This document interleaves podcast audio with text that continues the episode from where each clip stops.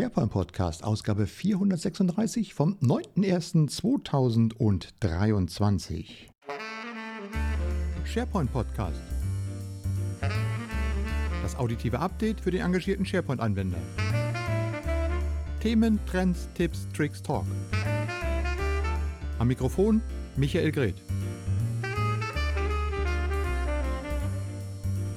Ja, hallo und herzlich willkommen zur 436. Ausgabe des SharePoint Podcast. Ja, da ist er wieder. Nach äh, langer Pause, über ein halbes Jahr war Ruhe auf diesem Kanal hier. Ähm, zunächst mal herzlich, äh, herzlichen Glückwunsch, wollte ich gerade sagen, was für ein Quatsch. Ähm, alles Gute fürs neue Jahr und äh, dass eure Wünsche alle in Erfüllung gehen und dass eure Vorsätze auch vielleicht, falls ihr euch welche gemacht habt, in Erfüllung gehen. Einer meiner Vorsätze ist, äh, den Podcast wieder mit Leben zu erfüllen und ähm, wieder regelmäßig damit online zu gehen. Genau, und äh, diese erste Episode im neuen Jahr ist sozusagen the proof of concept, dass das auch funktionieren kann. Ich muss natürlich erstmal ein bisschen wieder reinkommen, ähm, aber, aber, aber, es soll wieder so sein. Ja, äh, warum mache ich das? Vielleicht nochmal drei, vier kurze Anmerkungen dazu. Zum einen habe ich gedacht, jeder hat ja mittlerweile einen Podcast. Also ich habe ja auch schon seit längerer Zeit einen Podcast. Ähm, ich habe so viel Video in letzter Zeit gemacht, in den letzten anderthalb, zwei Jahren. Und ähm, ich glaube, die Podcast-Schiene könnte wieder interessant werden, insbesondere weil dieser SharePoint-Podcast in den letzten Jahren ja auch immer zu einem Interview Podcast geworden ist. Allerdings nicht zu einem Remote-Interview-Podcast, sondern mit einem Vor-Ort-Interview-Podcast. Also wo ich als Interviewer meinem Interviewpartner Auge in Auge gegenüber setze. Und das lässt, äh, es lässt vermuten, dass in diesem Jahr das wieder funktionieren wird, weil es ja dann wieder diese Veranstaltung gibt, wo man die Leute nicht nur auf dem Flachbildschirm, sondern wo man die Teilnehmenden alle dann auch in echt sehen kann. Also das wird sicherlich ein Schwerpunkt dieses Podcasts sein, so wie es auch immer schon war. Das zweite ist, äh, ich habe einfach Bock dazu, diesen Podcast zu machen. Ich habe hier schöne Technik dazu, wie zum Beispiel dieses Mixedcast 4 von Tascam, mit dem ich dieses ganze Ding heute auch produziere. Und das äh, hat bisher eigentlich nur für die Live-Videos ähm, sozusagen seinen Dienst erwiesen. Ja, und das muss definitiv auch mal fürs Podcasting genutzt werden. Ich habe das hier schon ein bisschen eingespielt. Ihr werdet es jetzt im Laufe des, äh, dieser Episode jetzt auch sehen. Und das Dritte ist einfach, dass ich gerne mal wieder äh, back to the basics möchte. Also zu den ganz Basis, äh, Basisthemen, ja, zu den ganz einfachen Themen rund um Microsoft 365. Ja, wie oft habe ich... Ähm, in den letzten Monaten gelesen und so weiter. Was ist denn eigentlich SharePoint? Wie geht denn das und wie geht denn jenes? Ähm, wie funktioniert Planner? Wie kann ich die ganzen Funktionen in Teams und äh, was ich alles in Microsoft 365 habe, miteinander zusammenführen, damit ich auch mit gut arbeiten kann? Und ähm, aus eigener Erfahrung, aus einer Praxis, denn ich habe mich damit selber auch jetzt über den Jahreswechsel mal intensiver beschäftigt, muss ich sagen, da geht ja viel mehr, als ich dachte. Und ähm, ja, und diese äh, Erfahrung und so weiter würde ich gerne wieder hier in diesem Podcast äh, aufarbeiten, mit euch teilen. Ähm, ja, also freut euch einfach darauf. Äh, das ist so mal die grobe Übersicht. Natürlich wird es auch hier immer wieder Themen gehen, die mich so speziell interessieren und die ich gerne an euch sozusagen äh, an den Mann, an, an die Frau bringen möchte. Ähm, das habe ich ja auch immer schon in den Jahren gemacht. Ein Thema, ähm, das ernährt sich, glaube ich, jetzt auch schon seit zum Fünfjährigen, war das Thema IoT und Office 365, wo ich dann mal in, ich glaube in Köln waren wir mal, auf der ESPC, habe ich da jeweils Vorträge zugehalten mit der ja, Botschaft dahinter, dass das Thema so künstliche Intelligenz, IoT, Automatisierung, Bots und so weiter in den nächsten Jahren unsere Arbeitsplatz verändern werden und modifizieren werden. Das war vor fünf Jahren schon. Und äh, genau, und sowas, solche Themen werden auch besprochen werden. Und genau das wird das Thema der heutigen äh, ersten Episode im neuen Jahr werden. Und zwar ein Thema, über das gerade alle irgendwie reden, ChatGPT. Ja, und ähm, genau, dazu habe ich ein bisschen was vorbereitet. Ich bin ja mal ein bisschen skeptisch, äh, wenn man schon so lange dabei ist. Und wenn dann irgendwelche neuen Themen aufgerissen wird, merkt man ja immer, dann kommt dieser riesen Hype-Peak. dass plötzlich jeder irgendwie erzählt, oh, das ist was Neues, oh, das ist was Neues, oh, das ist was Neues, oh, das ist was Neues. Und äh, drei, vier Tage später äh, ist dann die Begeisterung schon wieder abgeflacht und ja, dann guckt man immer und sagt, ja, ist das jetzt wirklich was Neues? Also ich für mich äh, gucke dann immer hin, ist das jetzt für mich was oder ist das jetzt wieder nur eine neue, hm, die durchs Dorf getrieben wird? Genau, und so war das eigentlich auch mit dem Thema ChatGPT und OpenAI. Gut, ich habe mir auch das mal mit dieser Bildkreierung angeschaut.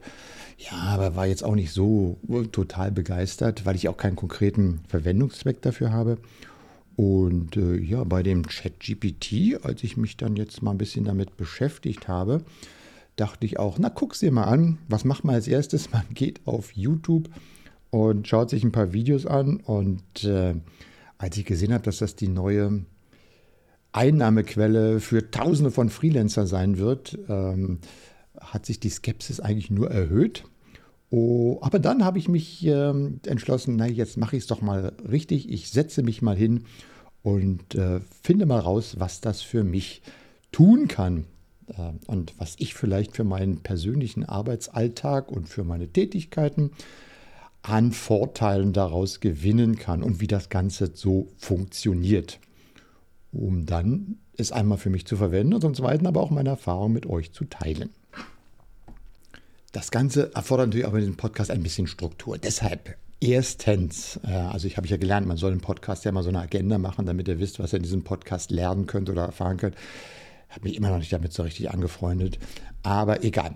Deshalb sollten wir vielleicht mal oder sollte ich mal für euch erklären, was eigentlich äh, ChatGPT ist und was sich dahinter verbirgt. Nun habe ich das aber nicht selbst gemacht, sondern ich habe einen freien Mitarbeiter, äh, den habe ich jetzt gewonnen, der für mich das tun kann. Er nennt sich Harry Hirsch. Ähm, Already? Ja, tut mir leid, er heißt halt so. Ich kann da jetzt auch nichts für. Also äh, jedenfalls habe ich ihn gebeten, doch mal für mich eine Expertin zu befragen, äh, was sich eigentlich hinter diesem Thema ChatGPT verbirgt. Ja, und er hat auch eine Expertin äh, da hat er mir ein Interview, kurzes Interview geschickt, was er in einem Coffeeshop geführt hat. Und zwar ist die Expertin äh, Carla Kybernetik. Sie ist wissenschaftliche Mitarbeiterin an der, am Institut für Künstliche Intelligenz an der Hogwarts Universität in Bruchtal. Und ähm, ja, und äh, mit ihr hat er kurz, äh, sie hat einmal kurz gefragt, was sich eigentlich da hinter ChatGPT verbirgt. Und das kann ich euch jetzt einfach mal hier direkt einspielen. Können Sie uns einen Überblick darüber geben, was ChatGPT ist und wie es funktioniert? ChatGPT ist ein Chatbot, der auf der Grundlage von GPT-3, einem der leistungsstärksten maschinellen Lernmodelle für natürliche Sprachverarbeitung, entwickelt wurde. ChatGPT kann menschenähnliche Konversationen führen und dabei auf eine Vielzahl von Themen und Fragen eingehen. Es funktioniert, indem es Texteingaben analysiert und darauf basierend relevante Antworten generiert, die auf die Absichten und Informationen in der Eingabe abgestimmt sind. Welche Auswirkungen könnte ChatGPT auf die Art und Weise haben, wie wir kommunizieren und interagieren? ChatGPT und andere Chatbots könnten dazu beitragen, die Art und Weise zu verändern, wie wir kommunizieren und interagieren, insbesondere in Bereichen, in denen es schwierig ist, schnell auf Anfragen zu reagieren oder in denen es viele wiederkehrende Fragen gibt. Sie könnten beispielsweise in Kundenservice-Bereichen eingesetzt werden, um schnell auf Anfragen zu reagieren und zu antworten. Sie könnten auch als persönliche Assistenten dienen und uns bei der Organisation und Planung unseres Tages unterstützen. Auf der anderen Seite besteht jedoch auch das Risiko, dass Chatbots die menschliche Interaktion und Kommunikation ersetzen und damit die sozialen Fähigkeiten von Menschen reduzieren. Welche impliziten ethischen Fragen werfen Chatbots wie ChatGPT auf? Es gibt eine Reihe von impliziten ethischen Fragen, die sich aus der Verwendung von Chatbots wie ChatGPT ergeben. Eine davon ist die Frage der Transparenz. Wie offenlegen wir, dass wir mit einem Chatbot sprechen, anstatt mit einem Menschen? Eine weitere Frage betrifft die Verantwortung. Wer trägt die Verantwortung, wenn etwas schief geht oder wenn der Chatbot falsche oder irreführende Informationen liefert? Schließlich gibt es auch Fragen im Zusammenhang mit dem Schutz der Privatsphäre. Wie sind die Daten, die wir dem Chatbot preisgeben, geschützt und wie werden sie genutzt? Okay, ethische Implikationen. Ich glaube, ich muss mir das gleich mal hier mal das Schild hochziehen. Ähm, ja, ihr werdet sicherlich gemerkt haben, das war jetzt, oder sagen wir mal so. Ich verrate jetzt mal ein Geheimnis. Das war nicht echt. Das war ein bisschen gestellt. Ähm, es Grundlage für ähm, dieses Interview war ein von mir mit ChatGPT geführter zehnminütiger Chat in dem ich ihm gesagt habe, ich möchte gerne ein Interview machen und hätte auch gerne die passenden Fragen dazu über diese drei Themen. Er stellt das ein bisschen kurz. Wir haben ein, äh, zwei, drei Fragen uns nochmal ausgetauscht und im Anschluss hatte ich dann sozusagen den Text. Der ist jetzt auch nicht, so wie ihr ihn gehört habt, in irgendeiner Weise redigiert worden, sondern äh, ich habe ihn einfach eins zu eins übernommen. Und dass ich euch jetzt nicht einfach nur vorlese, nun gut, dafür gibt es ja Clipchamp. Nicht wahr? Clipchamp, dieses wunderbare neue Tool, was Microsoft ja im letzten Jahr, nee, sogar schon vorletzten Jahr, 2020 haben sie ja, 2021 haben sie ja gekauft, ja, genau. Und äh, mittlerweile irgendwann jetzt äh, hoffentlich im Laufe des Jahres in irgendeiner Weise auch mal in die ganze Microsoft Office 365 Umgebung integriert werden wird. Ähm, warten wir es mal ab. Jedenfalls äh, hat dieses Clipchamp so ein Tool Text-to-Speech. Ja, und da kann man dann einfach Texte eingeben und ähm, kann sich einen entsprechenden Sprecher oder Sprecherin aussuchen, kann die Stimme noch ein bisschen einstellen, schneller, langsamer, höher, tiefer. Ja, naja, und dann nimmt man sich halt diese Textblöcke, fügt sie dann in die Timeline rein. Und ähm, ja, dann sucht man sich aus dem Stock, ähm, was da drin ist, noch einen entsprechenden Soundclip raus, der dann heißt Coffeeshop Hintergrund bastelt das alles zusammen, kleistert es zusammen, exportiert es und legt es dann hier auf mein Mixcast 4 auf eine Taste, damit ich es in meinem Interview abspielen kann. So, das Ganze von der Qualität her, gut, man hat es natürlich relativ, äh, ich denke mir, jeder von euch hat es gemerkt, dass das äh, nicht original, also es war original, aber es war jetzt nicht von echten Menschen eingesprochen. Es ist aber doch schon faszinierend zu sehen, wie man da, damit arbeiten kann. Ich habe dann auch noch andere Varianten erstellt, wo ich gesagt habe, ja, sprich doch mal ein bisschen lockerer oder äh, sprich doch mal wie ein 15-Jähriger. Und da kommt schon eine ganze andere Tonalität rein. Ähm, das geht sogar so weit, dass ich einen ganzen Podcast habe äh, produzieren können eine ganze Podcast-Episode habe produzieren können, die sich mit dem Thema ähm, ChatGPT in der äh, die Auswirkungen auf PR, Marketing und Journalismus beschäftigt. Diese Episode, die ist ähm, kurz geworden, also es sind ungefähr sechs Minuten. Die könnt ihr äh, etwas später auch noch hier hören. Ähm, genau, und insofern habe ich also eine, meine Journey, äh, meine Reise auf ChatGPT begonnen. Und natürlich ähm, Erste, was man sagen muss, äh, ich habe keine Reise begonnen. Wir haben tatsächlich mehrere Stunden zusammen gearbeitet. Chatty und ich, wir haben richtig zusammen geackert und verschiedene Themen diskutiert. Um, und das ist auch genau das, was man mit ChatGPT machen sollte. Also nicht etwa fragen, was ich auch gesehen habe, ja, wer ist denn der und der? Und dann kommen irgendwelche Ergebnisse raus, wo man, ja, stimmt ja alles gar nicht, es gibt es ja bei Wikipedia noch ähnlich und so, bla bla bla. Nein, sondern ähm, die Stärke dieses Tools liegt zum einen in der natürlichen Sprache, mit der man äh, Konversation betreiben kann.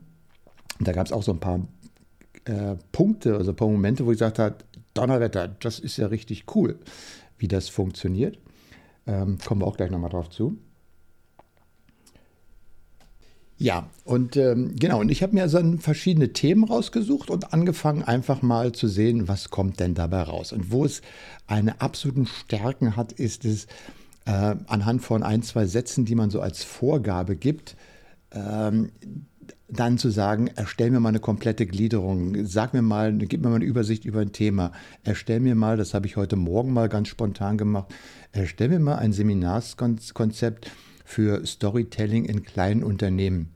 So, und dann hat er mir da sechs Punkte rausgeworfen für die einzelnen Inhalte des äh, Skriptes. Dann habe ich gesagt, zu jedem Punkt bitte ähm, gib mir doch mal einen kurzen Einführungstext dazu in Prosa und dann noch ein paar Stichpunkte, was man machen kann.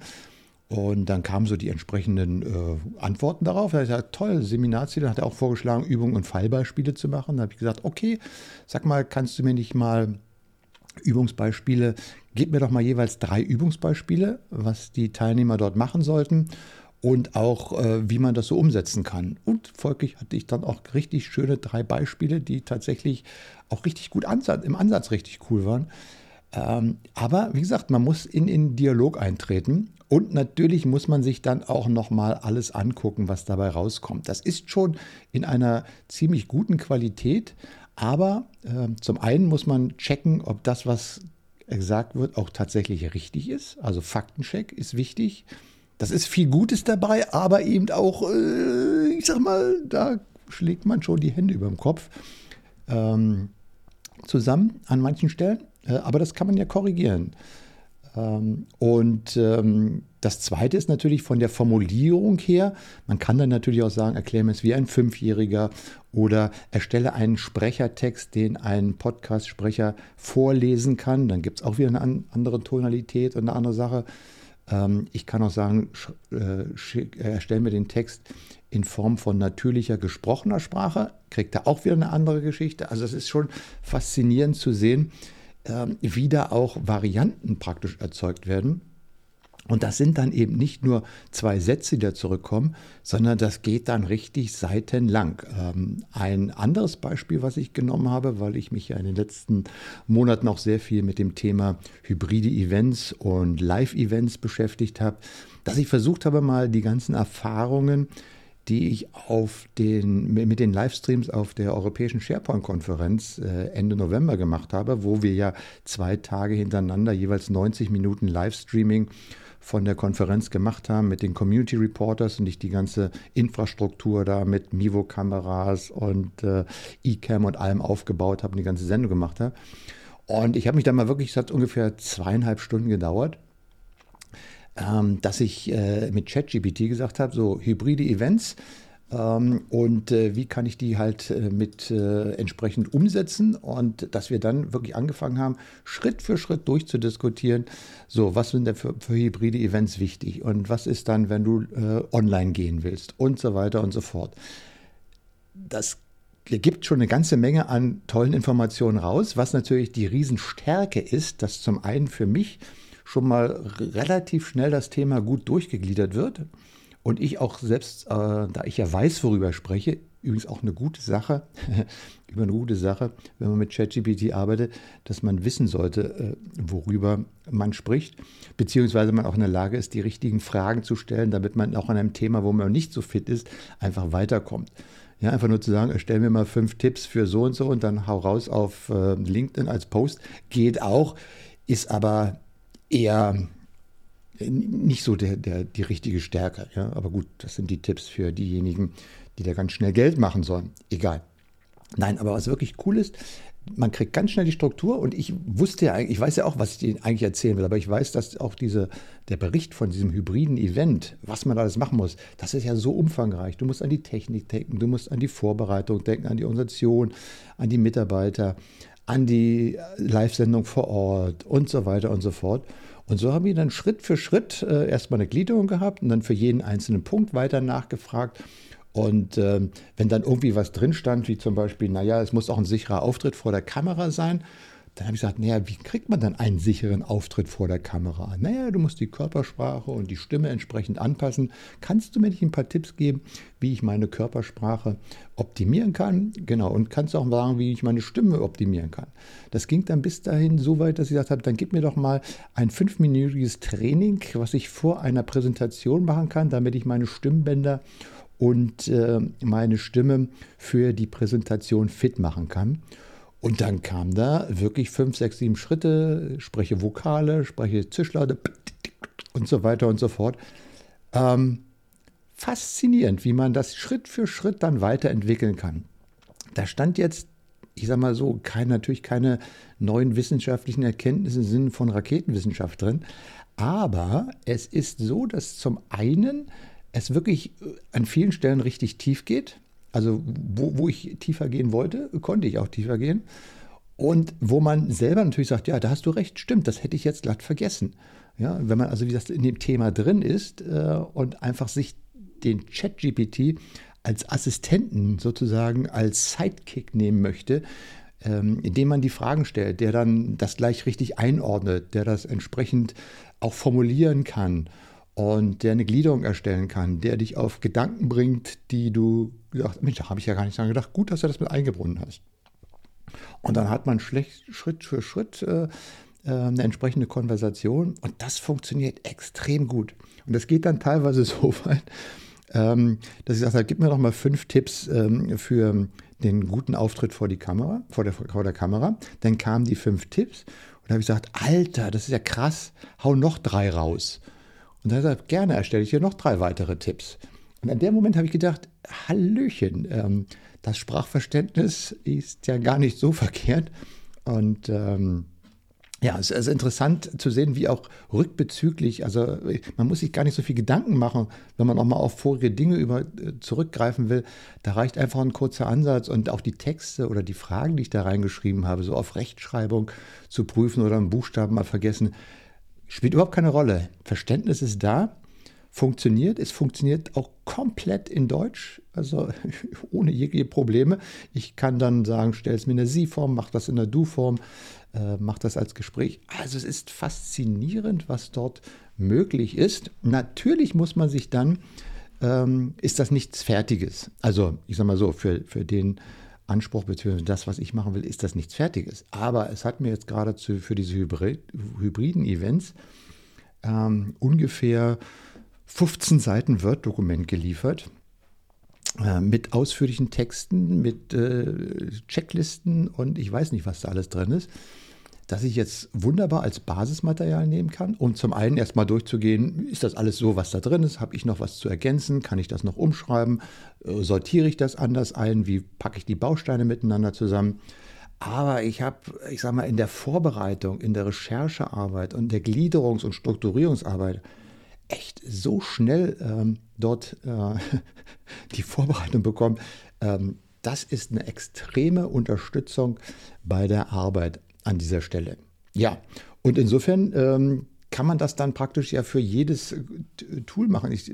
ChatGPT kann ja auch programmieren. Ja, ich selbst äh, habe das Programmieren ja aufgehört, als man mir in der Programmierung die Basic-Zeilennummern weggenommen hat. Und äh, da dachte ich mir, na gut, äh, ein Code, den ich noch verifizieren könnte, wäre zum Beispiel ein Würfelprogramm für ein Commodore 64 in Basic geschrieben. Ja, und da habe ich gesagt, schreib mir doch mal ein Commodore 64 Basic Programm zum Würfeln. Und natürlich hat er mir auch gleich ein Commodore 64 Basic Programm geschrieben, mit dem man einen Würfel simulieren kann. Natürlich nicht in Grafik, sondern nur in Zahlen, aber ja, hallo, es ist ja auch keine Raketenwissenschaft, aber es, er, er, kann das. Sehr schön. Dann habe ich noch etwas gemacht, um euch auch nochmal einen Überblick zu geben. Ähm, und zwar dachte ich mir, lass mir doch mal ein kleines Essay über die erste Mondlandung schreiben. Ne? Und da habe ich gesagt, bitte schreibe mir einen äh, wissenschaftlichen Artikel über die erste Mondlandung in 500 Worten.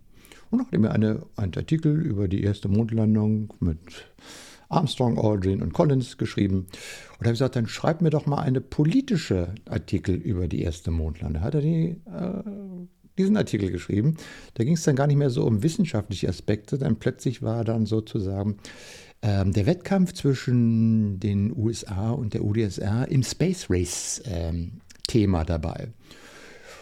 Dann habe ich gesagt, er schreibt es mal für Kinder, dann wurde es relativ einfach und da kam tatsächlich auch schon mal so auf die ersten Faktenfehler, die drin waren.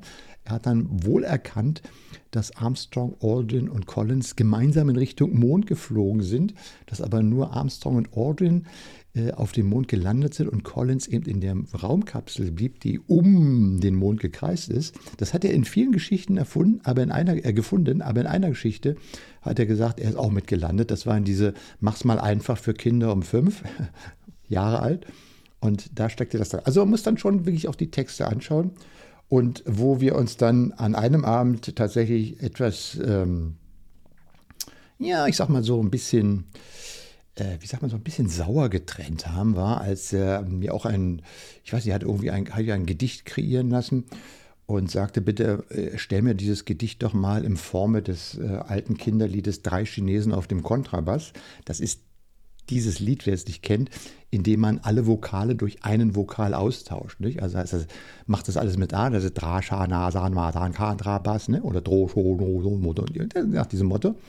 Und da habe ich gesagt, mach doch doch mal diesen Text, äh, tausch mal alle äh, Vokale gegen O aus. Und dann tauscht er auch kräftig O's aus, aber trotzdem waren überall in dem Text noch Is und Es und A's und U's drin. Ich äh, gestattete mir dann, auf diesen Fehler hinzuweisen und er sagte, oh, es tut mir leid, dass ich einen Fehler gemacht habe. Hier ist nochmal der Text überarbeitet. Aber es war genau das Gleiche. Und er habe gesagt, Alter, du hast das ja immer noch nicht kapiert. Du hast ja immer noch Is und Es drin. Ja, ich habe gesehen, ich habe immer noch Is und Hier ist die neue Version. Und es waren immer noch Is und Es und As und Us drin. Und ähm, dann habe ich gesagt, kannst du nicht lernen? Doch, vielen Dank für den Hinweis. Ich werde es in der zukünftigen Generation verwenden.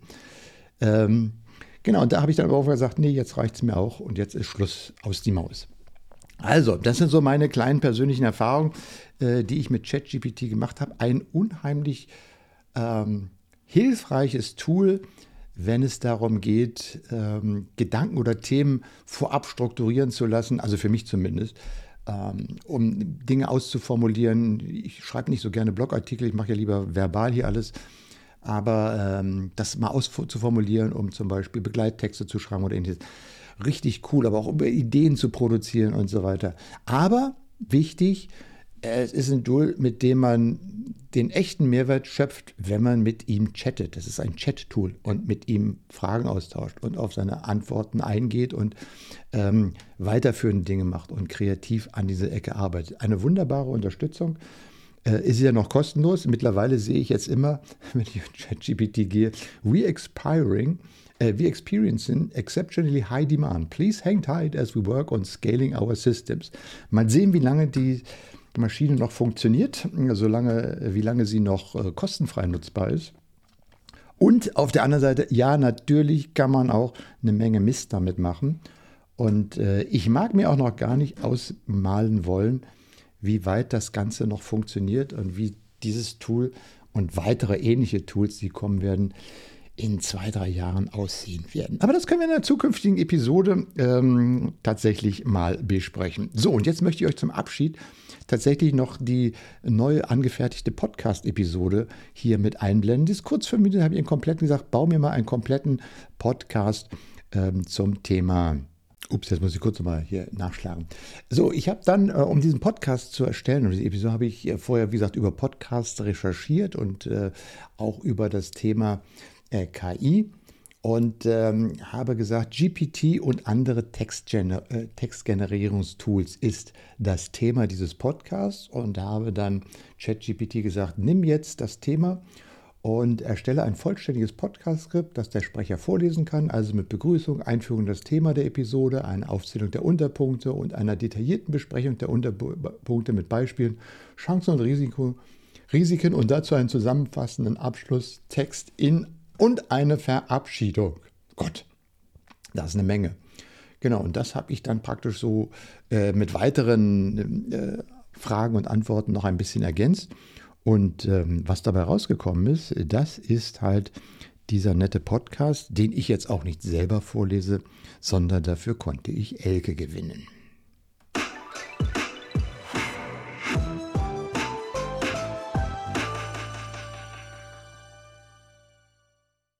Willkommen zu einer neuen Episode unseres Podcasts, in dem wir uns mit den Auswirkungen moderner Technologien auf das Berufsleben beschäftigen. Heute geht es um GPT-3 und andere Textgenerierungstools und ihre Auswirkungen auf Berufe im Marketing, PR und Journalismus. Ich bin Elke und ich werde euch heute durch die Episode führen.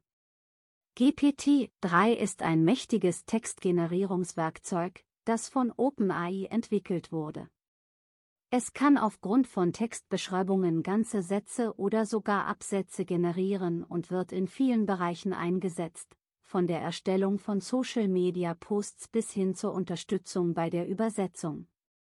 In dieser Episode werfen wir einen genaueren Blick auf die Auswirkungen von GPT, 3 und ähnlichen Tools auf Berufe im Marketing, PR und Journalismus.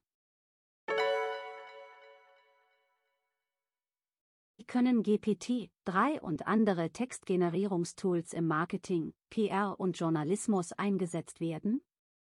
GPT-3 und andere Textgenerierungstools können in vielen Bereichen des Marketings, der PR und des Journalismus eingesetzt werden.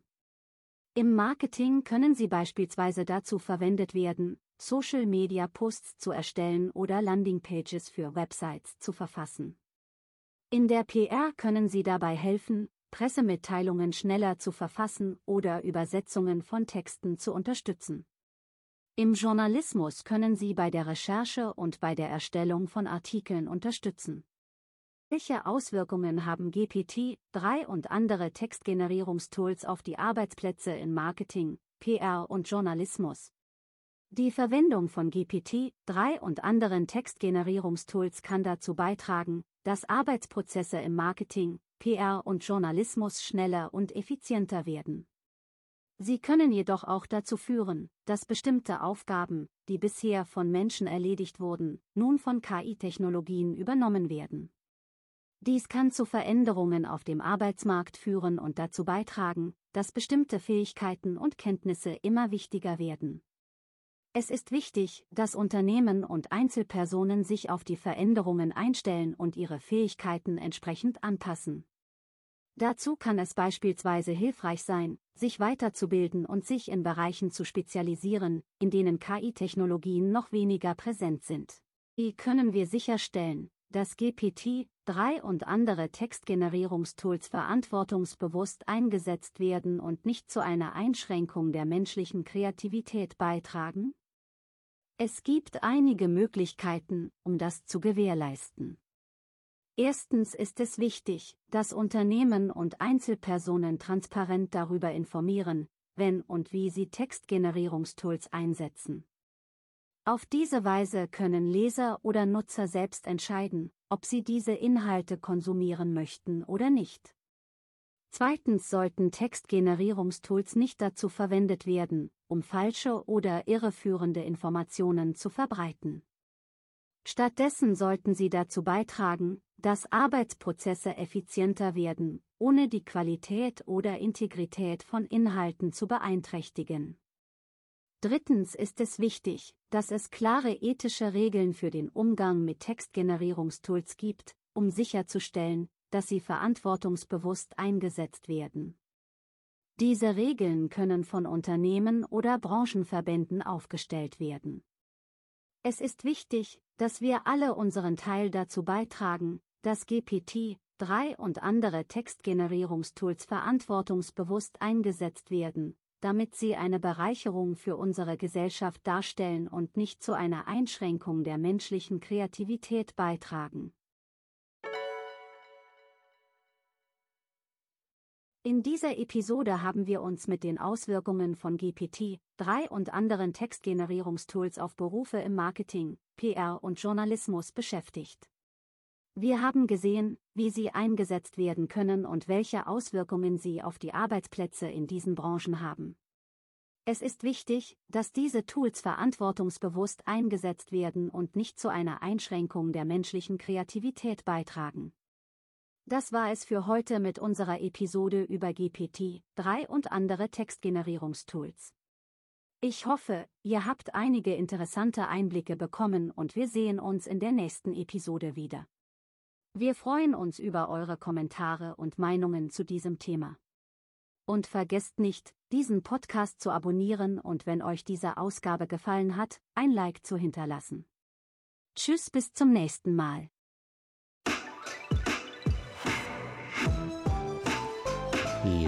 Das war die äh, komplett mit Clipchamp und Elke und äh, ChatGPT generierte Podcast-Episode. Ich habe das jetzt nicht äh, bis zum Exzess nachredaktionell bearbeitet. Natürlich sind da bestimmte Formulierungen drin, die sich wiederholen. Das kann man alles noch ein bisschen runder machen. Natürlich ist auch dieser Sprachgenerator nicht perfekt. Aber, aber, aber, ähm, solche Tools werden ja mittlerweile schon, ich weiß nicht, von professionellen Anbietern auch überall eingesetzt. Ich habe irgendwo schon gelesen, RTL lässt ja auch mittlerweile irgendwo schon Nachrichten von Robotern oder automatischen Stimmengeneratoren vorlesen und so weiter und so fort. Wollte nur zeigen, dass man mit Clipchamp äh, und ChatGPT sowas äh, alles selbst äh, auf dem kleinen Homestudio zusammenbasteln kann. Also die wie heißt es so schön, die Verfügbarkeit ähm, von solchen Technologien am Arbeitsplatz auch für den einfachen interessierten Laien ist äh, da. Also sowas kann man machen. Ja, und ähm, es ist schon äh, spannend, wie das alles funktioniert. Ja, ähm, damit beende ich jetzt mal meine heutigen erste Ausgabe im neuen Jahr. Freue mich, dass ihr zugehört habt. Es wird mich natürlich riesig freuen, wenn ihr selbst eure Erfahrungen mit ChatGPT und mit diesen Tools, ähm, die ihr gemacht habt, wenn ihr sie schon gemacht habt, mit mir einfach teilen würdet über Kommentare oder mal über Feedback dazu. Ähm, ich werde sicherlich in den nächsten Wochen mehr dazu berichten und einfach auch für meine eine, meine einer seiner Arbeit. Oh Gott, oh Gott.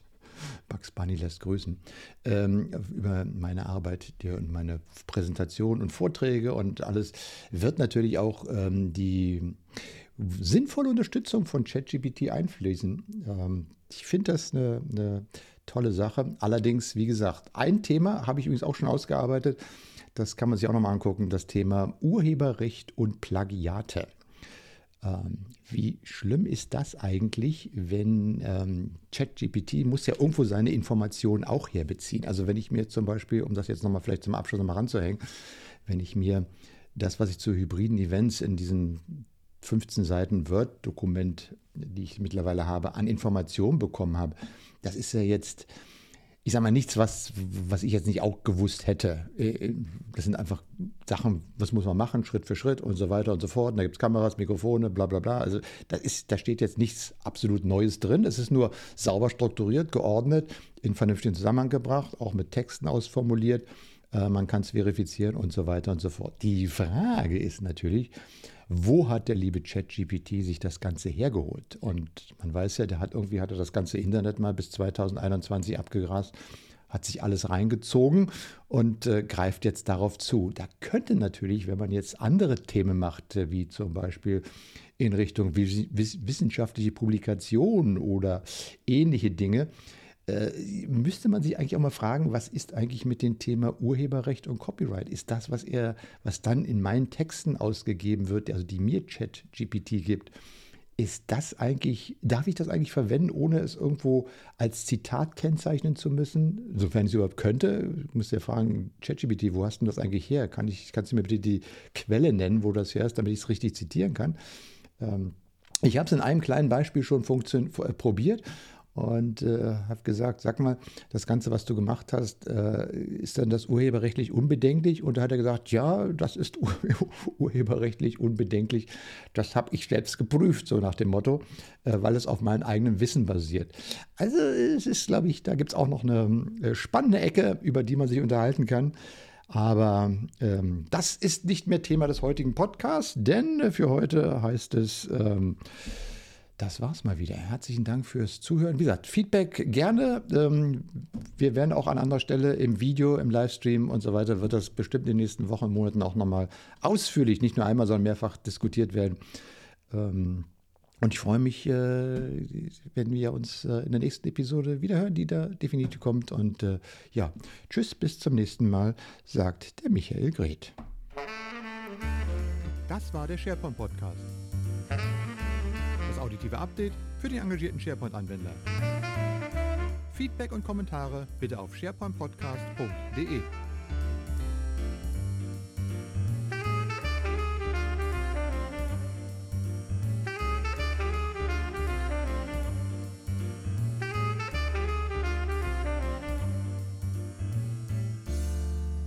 Auf was? Auf Wiedersehen, ja.